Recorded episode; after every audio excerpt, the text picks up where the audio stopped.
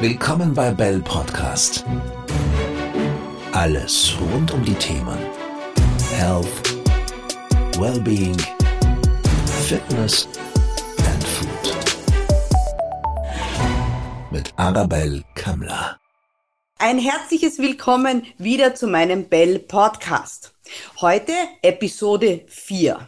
Es geht um das Thema Hypnose, die Beschäftigung mit deinem Inneren. Und heute begrüße ich einen für mich persönlich sehr wichtigen Gast, denn ich kenne sie bereits 43 Jahre lang und sie zählt auch zu meinen engsten Vertrauten.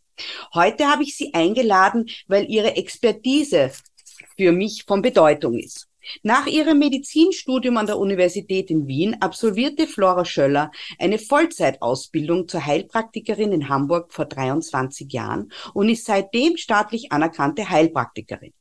Seit mehr als zwölf Jahren lebt sie nun in Berlin und führt hypnotherapeutische Behandlungen mit kinosologischem Hintergrund am Hypnoszentrum für Hypnose durch und leitet zudem die Abteilung Hypnos Medi. Ihre Schwerpunkte sind die Psychokinosologie nach Dr. Dietrich Klinghardt sowie die Homöopathie, Metallfeldtherapie, Chiropraktik, Kraniosakraltherapie, Dornpreuß, Wirbelsäulentherapie und die Entgiftung. Ich sage herzlich willkommen, liebe Flora. Hallo. Liebe Flora, ähm, erzähl noch einmal vielleicht für diejenigen, die damit überhaupt noch gar nicht in Kontakt getreten sind. Was genau ist denn Hypnose und was macht es mit deinem Körper? Also, Hypnose ist eigentlich, wenn man es ganz genau nimmt, nur die Technik, die man verwendet, um einen hypnotischen Trancezustand herbeizuführen. So ist die genaue Formulierung. Allgemein wird aber natürlich unter Hypnose verstanden, gibt, ist es eine, hat es eine andere Bedeutung. Allgemein ist es all das, was eben Hypnosetherapeuten oder Hypnotiseure machen. Ähm, und man kann, dieses Wort ist ein großes Wort, das in vielen Bereichen angewandt wird. Grundsätzlich ist es aber einfach nur die Technik, die verwendet wird, um einen sogenannten hypnotischen Trancezustand herbeizuführen. Da gibt's die therapeutischen Trance, den therapeutischen Trancezustand. Es gibt aber auch zum Beispiel Showhypnose, was vielleicht der eine oder andere aus dem Fernsehen kennt. Oder auch Alltagstrancen, die wir alle kennen beim Joggen, beim Tanzen, beim Musik hören, beim Sporteln. Manche haben sogar bei der Arbeit eine Arbeitstrance. Mhm. Das ist dann natürlich besonders angenehm, wenn man frei von irgendwelchen störenden Gedanken einfach vor sich hin arbeitet. mhm. Genau. Schön. Mhm, mhm. Und was macht es mit dem Körper? Wie, wie kann man sich das vorstellen? Der Körper ist einfach, also das Bewusstsein ist, wird zunehmend fokussiert. Das Bewusstsein fokussiert sich im Zuge einer Hypnose und je tiefer die Trance geht, umso mehr fokussiert sich eben das Wachbewusstsein. Dadurch wird man entspannt, also es senkt sich der Blutdruck, der Puls geht runter, Stresshormone sinken und im Allgemeinen empfinden die Menschen eine hypnotische Trance ist tiefe Entspannung und ja, sind danach erholt und fühlen sich wohl. Mhm. Wieso mhm. ist in deinen Augen die ganzheitliche Betrachtung des Körpers so wichtig? Also allem voran, weil ich davon ausgehe, dass einfach sowieso alles miteinander im Zusammenhang steht. Also nichts ist, ich sage mal so, niemand ist eine Insel und auch im Körper ist nichts alleine existent. Also jedes Organ hängt auch mit den anderen Organen zusammen.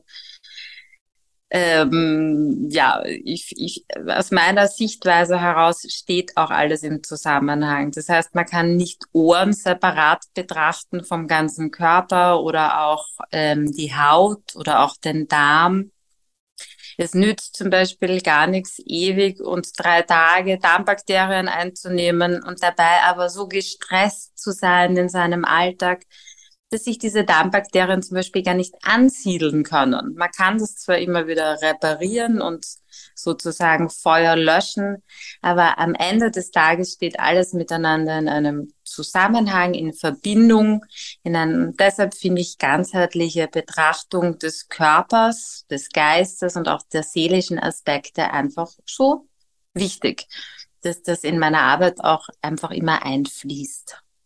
Ja, das finde ich ganz toll, dass du das sagst, weil auch bei meinen Stressvorträgen und auch die Darmberatungsgeschichten, das ist so wichtig, dass man das mit einbezieht. Wenn wir von der ja. Bestätigung mit deinem Inneren sprechen, so wie der Titel dieses Podcasts ist, mhm. wie können wir uns jetzt so im im Inneren unseres Körpers umhören, um zu erfahren, wie, wie geht's uns eigentlich oder wie kann man sich das vorstellen, ähm, ja, wie, wie können wir so ein bisschen in uns hineinhören? Also dazu ist es auf jeden Fall notwendig, sich die Ruhe zu nehmen, die Zeit zu nehmen. Auf eine, manche Menschen schwören zum Beispiel darauf, auch sowas wie eine Verabredung mit sich selber zu machen, ein Date. Einfach vielleicht, das können auch nur fünf Minuten sein oder zehn Minuten, wie das der eine oder andere vielleicht, was weiß ich, in der Sauna macht oder kurz vor dem Einschlafen. Andere wiederum machen das in einer Meditation, wo man ja eigentlich nichts denken soll. Dennoch hört man ganz automatisch in sich hinein, nimmt den Körper wieder wahr und kann vielleicht sogar mit dem einen oder anderen Organ in einen direkten Kontakt eintreten. Das ist gemeint mit der mit, ja, was wir auch mal machen wollten, die stille Reise durch den Körper, aber auch die Beschäftigung mit dem inneren Körper. Dazu braucht es wie in jeder gelingenden Beziehung auch die Ruhe, die Muße, die Zugewandtheit zum Gegenüber. In dem Fall ist es der Dialog zwischen dem Kopf und dem Körper oder jeweiligen Organen oder auch ähm, Funktionskreisen. Es kann zum Beispiel auch der Blutkreislauf sein mit dem man in Kontakt treten möchte, mit dem man kommunizieren möchte. Also man begibt sich zur Ruhe, schließt vielleicht seine Augen. Wenn ihr Lust habt, könnt ihr gerade mal alle mitmachen. Schließt die Augen, atmet ein paar Mal, wenn man möchte, tief ein und aus. Kommt in eine angenehme innere Ruhe. Und es geht jetzt nicht mehr um das, was im Außen stattfindet, sondern einzig um allein um deinen inneren Körper, um dein, dein inneres Wesen vielleicht sogar. Und so begibst du dich jetzt vielleicht ganz einfach zu dem Funktionskreis. Das kann der Blutkreislauf sein oder eine, ein Bereich in deinem Körper, der dir gerade Problemchen macht. Oder einfach mit dem du in Kontakt treten möchtest so wie du auch mit einem anderen Menschen in Kontakt treten würdest oder mit einem Tier oder mit einem Kind. Und du fragst, sagst du, sagst zuerst mal Hallo. Vielleicht hörst du mal, ob eine Antwort kommt. Das kann ein Gefühl sein, das kann aber auch eine Farbe oder ein Symbol sein.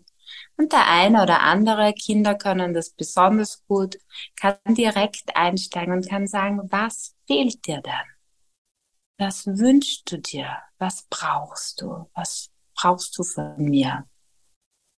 Und so ganz einfach trittst du in einen Dialog, in einen, ja, in einen ergebnisoffenen Dialog mit deinem Körper, mit deinem Körperareal oder mit deinem Körper, mit deinem Organ ein.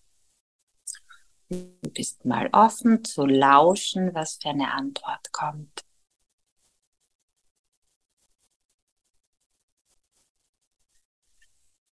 So, hast du da, Arabelle, selber direkt deinen Körper gefragt? Ähm, ja, prinzipiell schon, jetzt im Moment nicht, aber ja? das mache ich, ich versuche es immer wieder zu machen. Und wenn du gerade von ja. Organen sprichst, was ich so spannend finde, ist die zusammen, äh, das Zusammenspiel von Gefühlen, ja, dass man ja die Gefühle zu jeweiligen Organen hinzubringt. Und das merke ich bei mir genauso. Also wenn ich mich so ärgere, ist die Leber über die Laus gelaufen oder wie geht der Spruch, mhm. ja, da gibt es ja die verschiedenen. Mhm. Und wenn du mich mich fragst, da merke ich sehr wohl, dass es einen Zusammenhang gibt und da versuche ich ja. mich auch mit, mit dem auseinanderzusetzen. Ähm, hast du vielleicht ein paar Beispiele für uns eben zu, wie, wie sich die Organe mit den Gefühlen zusammen verbinden? Ja, also diese ganze, die, die, die, die wirklich die niedergeschriebene Theorie kommt aus der chinesischen Medizin, weil die gehen schon lange davon aus, dass Organe einfach und Emotionen stark zusammenhängen. Und zwar können, können Organe geschwächt werden durch sogenannte negative, schwächende Emotionen, wie zum Beispiel die Trauer oder auch die Sehnsucht oder der nicht bewältigte Kummer, der die Lunge schwächt oder die Angst oder auch ein Schock oder ein Schreck, der die Nieren schwächen kann. Genauso gut können aber auch äh, Gefühle die Organe stärken, wie zum Beispiel die Freude, die das Herz stärkt, die Liebe, die das Herz stärkt oder die Verdauungskraft, die Freude an dem, dass man das Leben wirklich verdaut, aufnimmt und auch lebt, die den Magen stärkt. Das ist auch die Zuversicht, die den Magen stärkt. Oder was gibt es denn noch für Organe? Genau, den, der Darm, ganz ein beliebtes mhm. Organ, der mhm. Darm. Der mhm. Darm, der eher, sagt man, ja, geschwächter wird, vielleicht sogar krank wird, wenn man so vom Typ her, der, ja, nicht loslassen, geizig oder auch dogmatisches Denken. Das sind so Gefühle, die den Darm eher schwächen. Jetzt den Dickdarm. Beim Dünndarm schaut es ein bisschen anders aus. Der Dünndarm wiederum ist auch aus der chinesischen Medizin heraus der, der Minister, glaube ich, wird der genannt, der die Unterscheidung trifft. Das heißt, der Dünndarm entscheidet, das kommt rein, das geht raus, das kommt rein, das geht raus. Diese Unterscheidungskraft ist natürlich total wichtig, weil sich da, ja, weil wenn man sich nur die guten Sachen reinholt ins Leben und die schlechten gleich direkt zur Ausscheidung weitergibt, mhm. hat man natürlich ein deutlich einfacheres Leben. Das Gleiche gilt natürlich auch für den Kopf. Da geht's auch bei den Ohren darum. Und auch fürs Gehirn. Welche Informationen hole ich mir rein und was lasse ich besser draußen? Eine Verbindung auch, weiß man ja, Gehirn und Darm, also die haben beide dasselbe Thema. Aufnahme und Ausscheidung. Mhm. Und im besten Fall natürlich holt man sich auch nur das rein, was einem gut tut, was man auch wirklich verdauen kann. Zum Beispiel für Kinder keine Horrorfilme, wenn sie nicht vertragen. Oder für empfindliche Persönchen eine Spare Ribs oder Pizza mhm. mitten in der Nacht und so weiter. Oder was weiß ich, so. Also man kann das jeweils immer auf den Körper, aber auch auf den Geist, auf das Gehirn anwenden. Mhm. mhm. Ich finde das total interessant. Ähm, ja. Bleiben, tun wir mal den Bogen spannen zu schlechten Gewohnheiten oder auch Lastern. Ähm, mhm. Es gibt viele Menschen, die tun sich sehr schwer mit, sagen wir mal, halt Lastern oder, oder schlechten Gewohnheiten, ohne jetzt zu ähm, definieren, was das genau ist. Wie kann hier Hypnose helfen? Oder kann hier überhaupt Hypnose helfen? Ja, hier kann Hypnose kann natürlich bei allem helfen. Aber in dem speziellen Fall hilft sie sogar wirklich hervorragend gut, weil ein Laster oder eine schlechte Gewohnheit ist ja irgendwann mal entstanden. Niemand wird als Überesser geboren. Keiner wird als zu viel Alkoholtrinker geboren. Niemand wird als ewig im Bett äh, am Handy schauen und nicht und nicht zur Ruhe kommen wollender Mensch geboren. Das heißt, das sind alles Angewohnheiten, die sich im Laufe der Zeit etabliert haben, die man sich halt so angewohnt hat. In der Trance, also in diesem Zustand, von dem ich vorher gesprochen habe, kann man relativ leicht dorthin zurückgehen, wo diese, wo der Groschen gefallen ist, wo sozusagen die mhm. Entscheidung von einem Menschen oder die bewusste oder unbewusste Entscheidung gefallen ist. So, so mache ich das. Das kann man sich zum Beispiel abgeschaut haben oder man hat sich einfach als eine schlechte Angewohnheit, weil man es einfach ja, weil man in der Zeit nicht besonders liebevoll oder bewusst mit sich umgegangen ist und so haben sich die eingeschlichen. Jetzt geht es darum, dass man die Ursachen da wieder rausholt. Und das, was man eigentlich damit sozusagen beruhigen wollte, zum Beispiel, dass man da neue Wege findet, neue, ja, so wie neue Pfade, eine neue Art des Tuns, um diese Gewohnheit überflüssig werden zu lassen. Das heißt, du brauchst dann diese schlechte Gewohnheit einfach nicht mehr. Sie wird, sie erübrigt sich von selbst. Mhm. Wenn du möchtest, falls es da ein Beispiel gibt, kannst du mich gerne nach einem Beispiel fragen oder hast du da ja, also konkrete, also eine konkrete gern, ich hätte gern das allgegenwärtige Thema abnehmen, weil das ist Ja. da, wo meine Hauptklientel sitzt. Ja, Nehmen wir das mal als speziellen Tipp oder hast du da einen Ja. speziellen Tipp oder nehmen wir mal das Gerne. Thema her. ja. Ja, sind auch meine Klienten, also habe ich auch, glaube ich, 40 Prozent meiner Klienten kommen mit, äh, mit Essstörungen, also von bis, von nichts essen bis viel zu viel essen, also bis Binge-Eating. Da steht, kann sehr, sehr viel dahinter stehen. Also es ist, sage ich mal so, selten das Essen an sich das Hauptproblem. Also in vielleicht 10 Prozent der Fälle hat es wirklich jetzt konkret mit dem Essen zu tun. 90 Prozent der Fälle sind, wenn man sich das etwas tiefer gelagert anschaut, ist ein anderes Thema darunter. Das ist zum Beispiel der Umgang mit Gefühlen.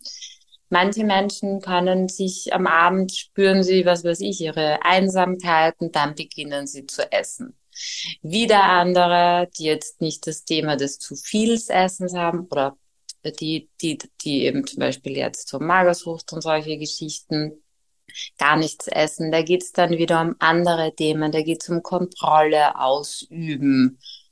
Das wiederum kann dem geschuldet sein, dass man irgendwann einmal zu wenig Kontrolle gehabt hat. Einfach gar keine Kontrolle und dann möchte man unbedingt irgendwas kontrollieren und dann wird das Essen kontrolliert. Dann wird das Essen zu einem, ja, zu einem Feld, das man kontrollieren kann, regulieren kann.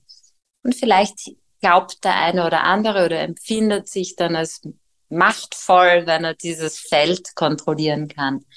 Im Großen und Ganzen ist es notwendig, das dahinterliegende Thema herauszufinden, um das wirklich an der Wurzel aufzulösen. Ziel ist es natürlich, für den Körper angemessen viel zu essen, nicht zu wenig, nicht zu viel, und dass das Essen nicht mehr als emotionale Kompensation dient, um irgendwas nicht zu spüren oder um irgendwas da auszuleben auf diesem Thema. Hm? Ja, da stimme ich dir zu. Ähm, kann man auch Mhm. so, weiß ich nicht, eine Eigeninitiative machen für so ein, wenn man jetzt Dinner Canceling machen will und einfach ein Mhm. Hungergefühl verspürt oder wenn man in der Ja. Fastenzeit ein bisschen, ja, so sagt, oh Gott, so ganz schaffe ich das nicht. Gibt es da so kleine Hilfsmittel, dass man Also, dabei helfen kann? Zum Beispiel, dass man sich auf jeden Fall eine positive Motivation zurechtlegt. Das kann sein, dass man, dass, dass du, dass man das altbekannte Bild im Bikini oder in der Badehose am Kühlschrank. Das ist zum Beispiel immer ganz gut, dass man weiß, dass du weißt, warum du das überhaupt tust. Wenn es jetzt wirklich nur um die Figur geht, ist es halt oft ein bisschen wenig. Vielleicht kannst du dich auch motivieren, dass du deinen Darm ähm, einfach die Zeit und die Ruhe gibst. Ich mache jetzt auch gerade eine Meierkur, also eine mit ärztlicher Begleitung, bin aber trotzdem also zu Hause und gehe da immer wieder hin. Und da dient es schon ganz gut zu wissen, dass mein Darm oder diese, dieses Bild, dass der jetzt einfach Urlaub hat. Der braucht gerade nicht den Wiener Schnitzel verdauen, der braucht gerade nicht ein, was auch immer, was man da halt so gerne isst, verdauen, sondern der kann einfach mal ganz entspannt sein. Und das ist einfach, ja, das gibt einfach Unterstützung, wenn du weißt, warum du es tust und was es deinem Körper bringt. Dem Ganzen natürlich tut es auch immer gut, wenn man seinen Körper auch gerne hat. Also das finde ich ist die Grundvoraussetzung, warum man überhaupt was tut, dass diese Liebe und die Fürsorge für den Körper einfach auch ausgeprägt ist. Dazu können wir gerne auch mal einen Podcast machen, weil das finde ich ist der erste Schritt, dass diese Verbindung steht. Die Verbindung für den Körper, also vom Kopf zum Körper, dass das wie so eine, ja, wie eine Beziehung von einer Mutter zum Kind ist, das, wo die Mutter sich einfach richtig liebevoll um das Kind kümmert und das Kind antwortet mit Freude und Gesundheit. So Mhm. ist die Verbindung Kopf-Körper, so sehe ich das gerne. Okay. Dann macht man das auch gerne.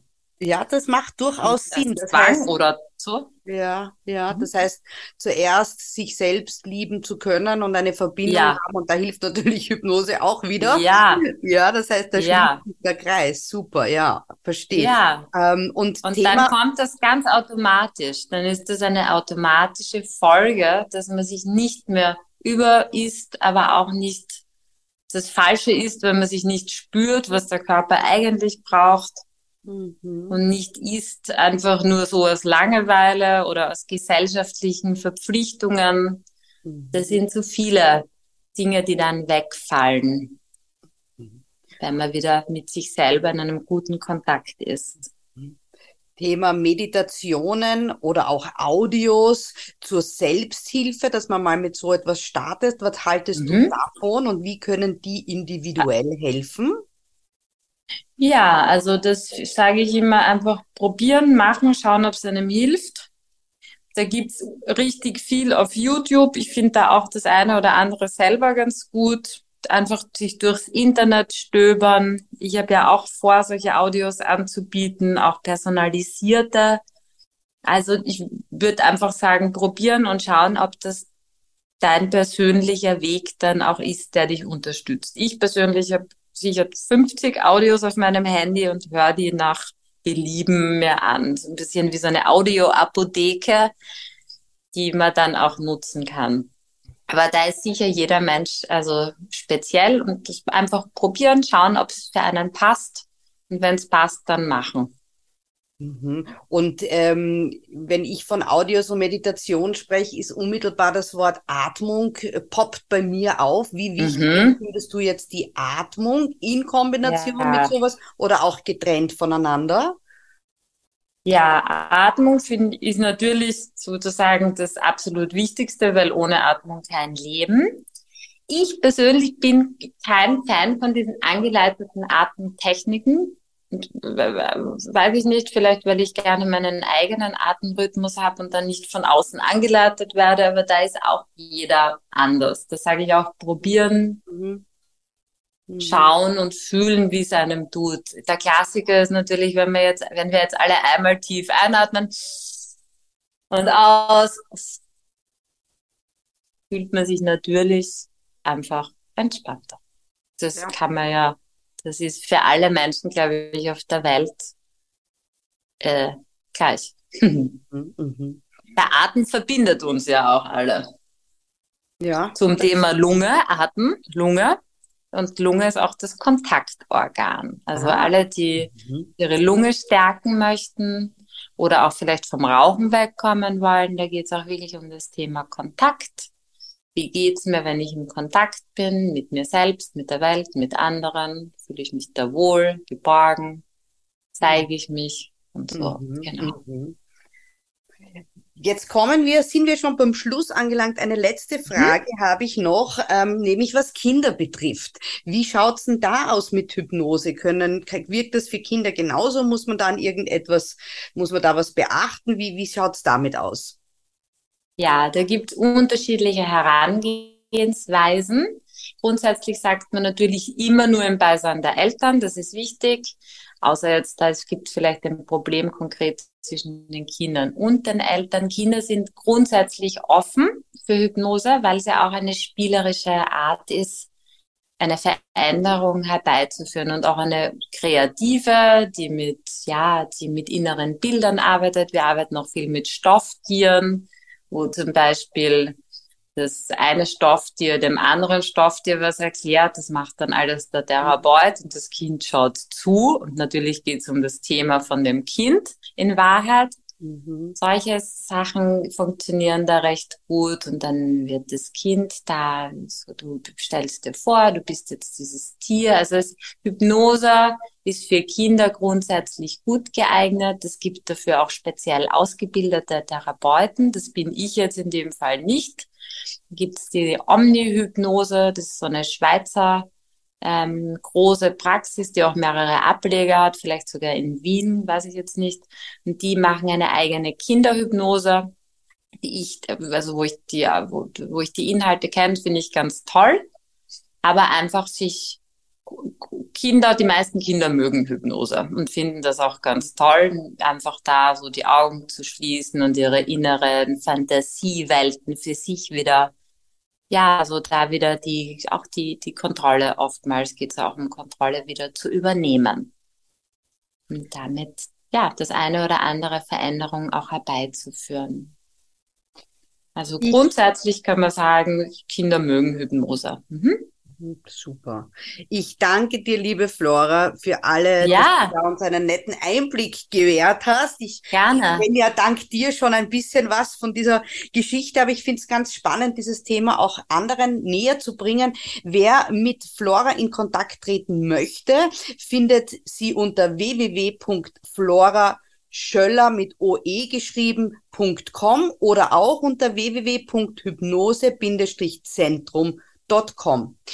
Uh, und wie schon erwähnt von dir kurz, Flora, es ist auch geplant, dass du bei unserer Bell Academy Plattform beziehungsweise dort äh, Audios wird es von dir geben, das eine oder das andere. Und in Zukunft ist auch geplant, dass es die Möglichkeit gibt, personalisierte Audios von dir zu bestellen. Ja. Das finde ich absolut grandios, weil sowas äh, Besonderes ja, finde ich wirklich toll, dass es so etwas gibt und ich freue mich drauf, dass wir das dann anbieten können unter unserer Bell Academy Plattform.